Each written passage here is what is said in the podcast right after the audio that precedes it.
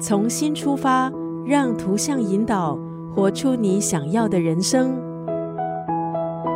我们的生活都有着相同的困扰，对新事物的渴望，对未来的担忧，每天衡量着各种选择，怎么样才可以更清楚内心真正的想法，才可以漂亮的达成目标，建立自信。今天在九六三作家语录分享的文字出自这本书，用图像思考法整理人生。作者德明盖朗，他在用图像表达想法的视觉思考领域钻研多年，是这方面的专家。在书里，他就建议我们拿出一支笔，还有一张纸，不用担心自己是否有绘画的天分，关键是开始在纸上画一些东西。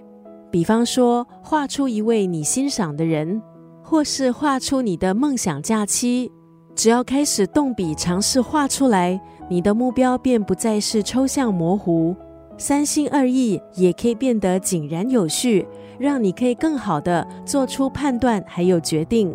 这本书用图像思考法整理人生，利用八十道图像练习题。让你透过循序渐进的图像思考法来厘清自己的思绪，以 G R O W Grow 模式作为基础，把我们的想法化为行动。在书里也尝试利用纽西兰心理大师的干净语言法技巧，透过镜像提问挖掘内心的想法。今天在九六三作家语录，丽丽就要分享出自这本书的这段文字。不是因为事情困难，我们才不敢去做，而是因为我们不敢去做，事情才变得困难。如果你总是反复思考却无法做出决定，这本书用图像思考法整理人生，以保姆级的教程，从重拾涂鸦技巧开始，一步步教你如何让脑里纠结的思路在纸张上重新整理，一一厘清。今天在九六三作家语录就要分享这本书用图像思考法整理人生当中的这一段文字，